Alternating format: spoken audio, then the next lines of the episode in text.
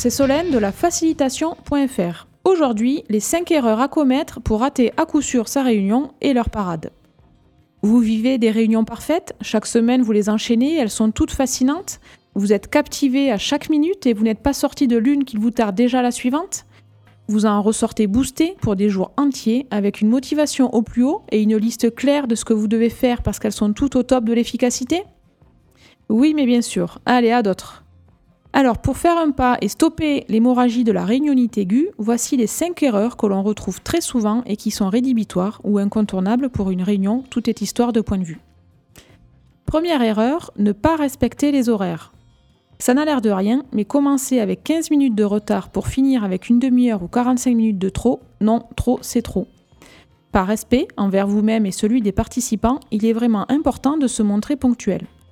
Cette bonne habitude ne se prend pas du jour au lendemain, en revanche, le fait de savoir que les réunions commencent et surtout se terminent à l'heure amène une discipline positive et une mobilisation différente des participants. C'est un peu comme quand vous avez rendez-vous chez le dentiste, on sait à quelle heure est notre rendez-vous, mais on ne sait jamais à quelle heure on va en sortir, et ça, c'est jamais très agréable. Donc c'est tout simple, on commence à l'heure et dès le début de la réunion, on s'accorde sur l'heure de fin et d'éventuels décalages, même si cela a déjà été mentionné dans l'envoi de l'ordre du jour. Il en va du bon déroulement de la réunion, mais aussi de la journée de chacun. Une proposition pour vous y aider est d'utiliser un timekeeper. Deuxième erreur, ne pas fixer d'objectif à la réunion. Ça semble saugrenu, mais cela arrive tellement souvent. Combien de fois nous sommes-nous dit pour quelle raison je vais à cette réunion? Et au final, qu'en est-il sorti? Des décisions ont-elles été prises? Et moi, je n'ai rien de spécial à faire pour la prochaine? Je me demande vraiment pourquoi je suis venu. Dans la présentation de l'ordre du jour, il est donc vraiment important de préciser les décisions, les engagements ou encore les points d'étape qui doivent aboutir lors de cette réunion. Chaque participant doit en ressortir avec une vision claire de ce qu'il doit ainsi apporter pour la prochaine fois. Erreur numéro 3, lancer une présentation de 140 slides. Ou comment perdre son auditoire au bout de la troisième. Et pour peu que les slides soient remplis de texte, c'est foutu. Une méthode éprouvée et vraiment pertinente pour pallier au PowerPoint sans fin est le Pecha-Coucha. 20 slides, 20 secondes par slide, pas de texte, une photo ou une illustration.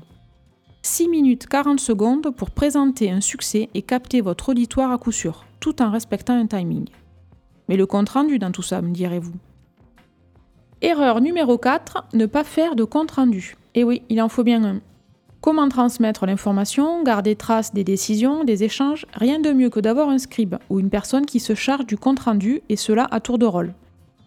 Ça participe ainsi à l'implication et la participation de chacun. Et pour rebondir avec le pécha-coucha, à côté de la photo, le scribe synthétise grâce à quelques mots-clés. Ou encore expérimenter les comptes rendus vidéo ou audio.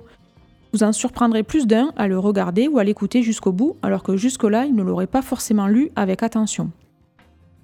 Cinquième erreur, penser tout seul. Rien de pire que de participer à une réunion uniquement faite d'informations descendantes où les participants font simplement acte de présence.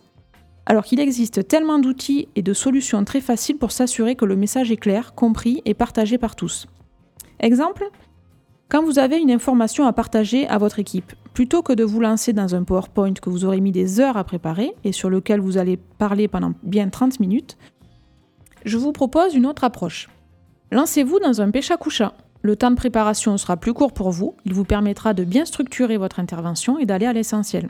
Ensuite, 6 minutes 40 de présentation attractive pour votre équipe.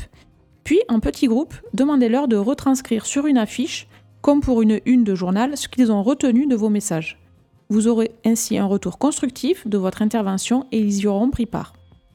Et tout est là, il est indispensable d'associer vos collaborateurs, même dans le simple partage d'informations, pour ne pas que ça rentre par une oreille pour en sortir par une autre. Il faut les mobiliser, les solliciter sur ce qu'ils ont retenu. L'intelligence collective commence déjà là. Retrouvez tous nos podcasts sur www.lafacilitation.fr et à bientôt sur nos réseaux.